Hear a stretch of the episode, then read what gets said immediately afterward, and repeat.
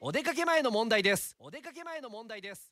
テイクオフ Q テイクオフ Q おはようございます。高橋正澄ですいや昨日の日本シリーズ面白かったですね。9回裏ね、ええ。あの、まあ、3対3で迎えてワンアウトで、えーバファローズの中島監督面白いこの作戦でね申告敬遠2つ送って満塁にして多分内野ゴロでゲッツ狙いでっていう。まあ本当に100と出るか0と出るかみたいな感じで、まあ、結果阪神が勝利とサヨナラ勝ちでございましたが後ろのディレクターがね阪神ファンなんですよ。阪神もう何年ぐらい阪神ファン？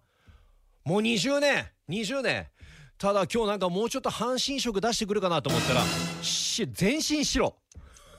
全身白でございますよ。白旗正体みたいなもう真っ白になってきて。ね。もうちょっとなんか黄色色黒なんかこう入れてくんのかなと思ったら全然半身感出さないね。